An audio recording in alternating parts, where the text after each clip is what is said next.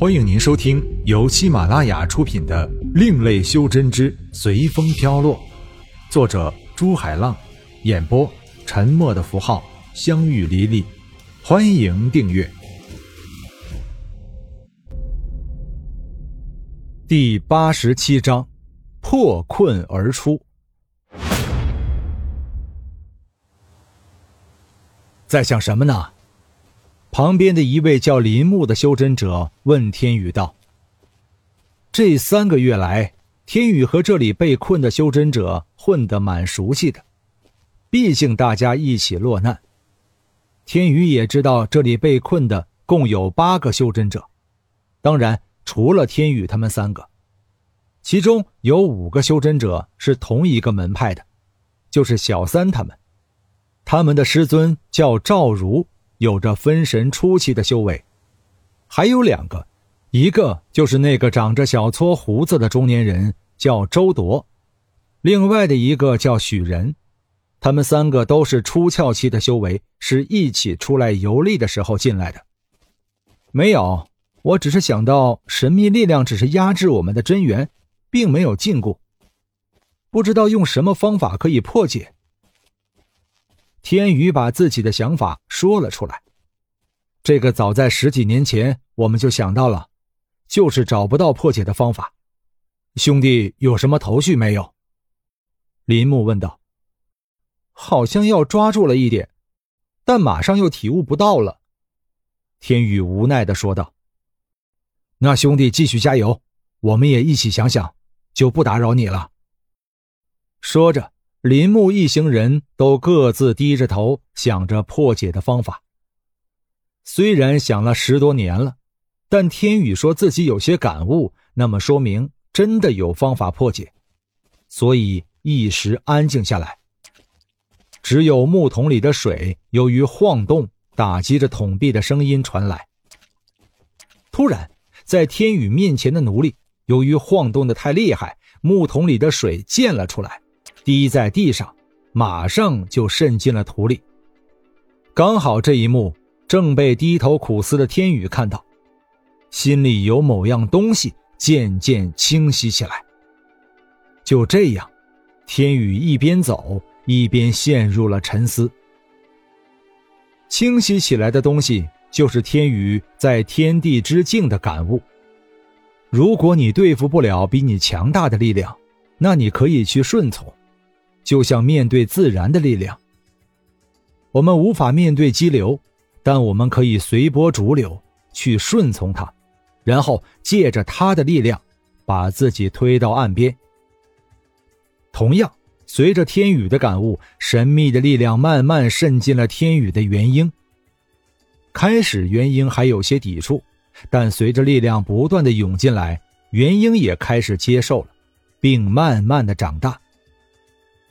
天宇不知道，就这样，他的修为直接到了出窍中期，连续跳了三级。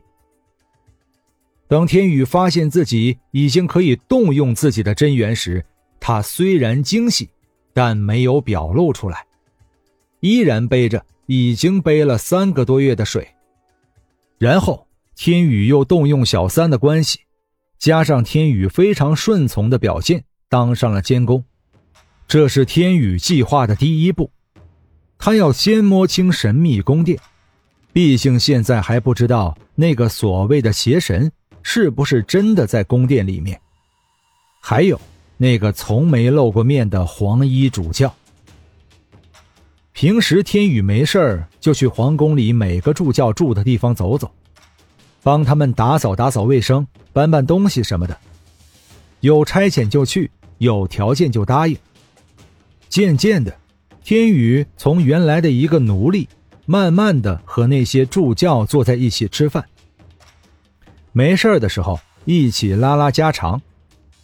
天宇的地位也开始发生了改变。当天宇得到黄衣主教的任命，披上红色的助教衣服时，他知道现在该实行自己下一步计划的时候了。这颗星球上没有月亮，所以晚上特别黑。这也方便了天宇去探视宫殿的内院。宫殿里黄衣主教住的地方，也就是主教起神的地方，从来没有一个助教进去过，所以天宇准备进去看看。原来天宇身上的那些法器什么的，早就已经回到天宇的身上。天宇沿着墙壁一直前行到通往内院的大门。天宇知道，进了这扇门就可以到内院了。不过，越是接近目标，就更应该小心。天宇放出自己的神识，透过大门，他想看看大门上是不是有禁制一类的东西。不过，天宇马上发现没有，这样就更加安心了。不是，因为天宇在来之前。通过元神出窍，已经来到过这扇大门前，但是大门好像有禁制一类的东西阻挡了他的元神。虽然心里有些疑惑，但天宇还是推开大门，身子闪了进去。然后，大门又回到原来的样子。看到没有问题，天宇心里暗道一声：“侥幸啊。”然后继续他的试探之行。不过，天宇一转身看到大门背后的景象时，呆住了。一个身穿黄色宽袍，头上披着一条半透明丝巾，遮住了整个脸，赤着脚虚空站着，双手不知道捏着什么法诀的女人，正面对着天宇。天宇马上戒备起来。只听见那个女人道。你知道这里并不是你能进来的吗？哇，虚空而立，那要分神期的修为才能办到的事情。天宇心里震惊，但马上反应过来道：“小人不小心走错路了，请主教饶恕。”说着，天宇马上就准备跪下来，戏要演就演得真实点不过黄衣主教的话。却让天宇硬生生的把已经下跪的双膝定在了半空。然后，天宇马上站立起来。你不知道，进入这里的人从来没有一个可以活着出去的。黄衣主教平静的说道。尤其说到死时，好像自己已经操控着天宇的生命似的。天宇看到自己已经退无可退了。于是说道：“有时候，不要把生命当成一种游戏，尤其是现在。”天宇说到这句话时，莫阳剑已经出现在他的手中，他准备拼命一搏了。伟大的主神啊，请怜悯您忠实的信仰者吧，请赐予我您无穷的力量，把一切违逆您信仰的生命抹去。请。黄衣主教还没有念完他那神情并茂的祈祷文，就被天宇直接禁锢在虚空中。原来对付起来这么简单。天宇想到开始自己紧张的神情，就想笑。天宇伸手对着虚空一挥，黄衣主教脸上的丝巾就被拉扯下来，露出了本应只该天上有。人间哪得几次见的绝世面容来？看着黄衣主教祷告时平和的面容，实在想不到他就是那个视别人生命如草芥的黄衣主教。开始天宇也不愿相信的，如此完美的女人怎么会有残忍的心肠呢？不过刚才那句“你不知道进入这里的人从来没有一个可以活着出去”的话。提醒着天宇，一时天宇也不知道该怎么去办，但天宇还是有几句话要问他，又怕一解除对他的禁制，他又召唤那股神秘的力量对付自己。不过天宇马上就想到了办法。一般主教和助教在召唤神秘力量时，都必须穿着特制的黄色和红色长袍。可能那些长袍就是起到媒介的作用。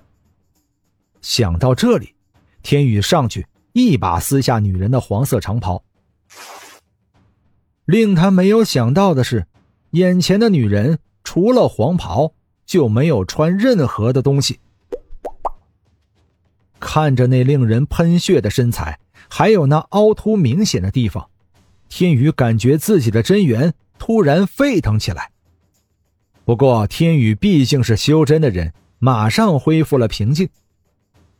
解除女人的禁制道：“我想问你几个问题，如果你回答的好的话，我可以考虑放过你。”女人何曾受到过这样的侮辱？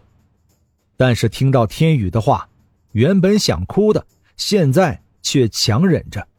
毕竟他认为，天宇也像自己这样，对于别人的生命。只要你有能力，就可以随便的抹去。于是，女人的表情让天宇不禁莞尔。这里是什么地方？天宇冷冷的问道。毕竟装坏人就要装得像一些，何况面对的是比自己饰演的角色更坏的人。回大神，这里是邪神的神殿。女人小心的回答着。